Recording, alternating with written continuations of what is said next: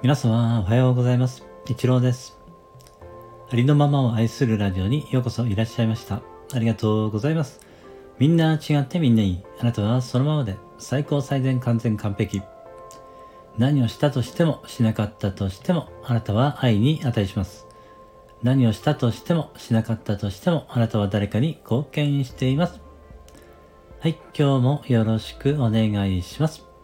いつも聞きに来てくださりありがとうございます。今日はですね、以前ですね、えー、まあ、インドの聖者である、えー、バカバンっていう方がいらっしゃるんですけれどもね、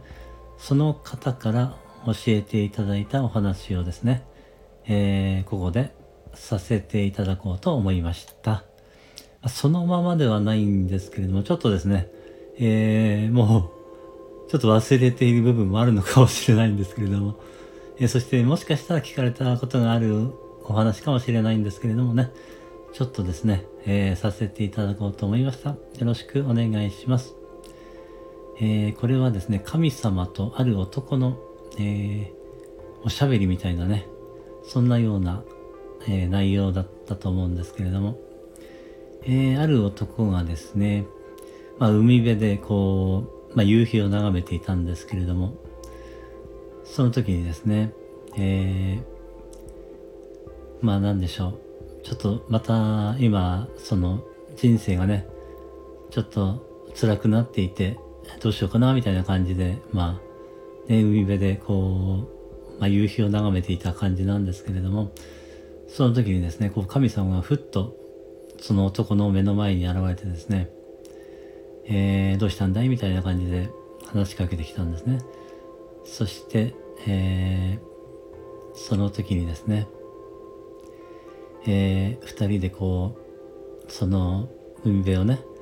歩いていって、そしてその時に足跡がまあ砂場につきますよね。そして、それを足跡をね、神様が、えー、見てごらんなさいみたいに言って、えー、そのね、その砂浜にできた足跡をこう、その男がね、振り返ってみたんですけれども、そして神様がね、えー、このようにして、私はいつも、えー、あなたと一緒にね、人生を歩んできてるんですよって言ったんですね。そして、そこにはね、えー、神様とその男の足跡がこうずっと続いてるわけです。ですが、その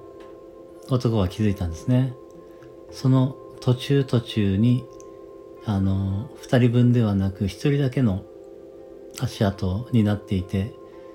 そのことに今気づいたんですけれども、そして神様にね、問いかけたんですね。その時というのはその男性がね、最も辛かった、ま、時期だったんですね。そして神様にね、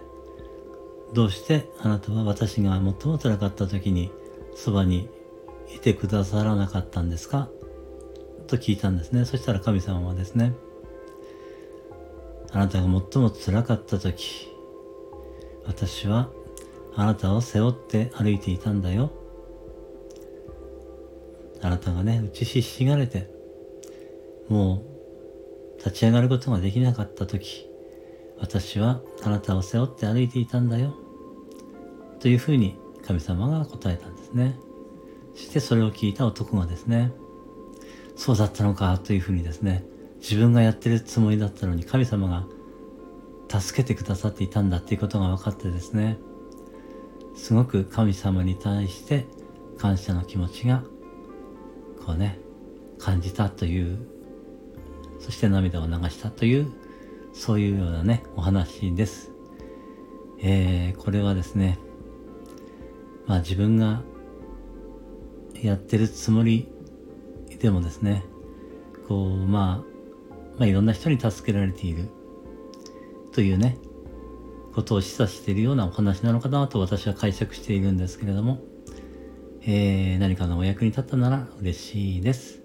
今日ね、最後までお聞きしてくださいましてありがとうございました。今日も一日あなたの人生が愛と感謝と喜びに満ち溢れた光り輝く素晴らしい一日でありますように。ありがとうございました。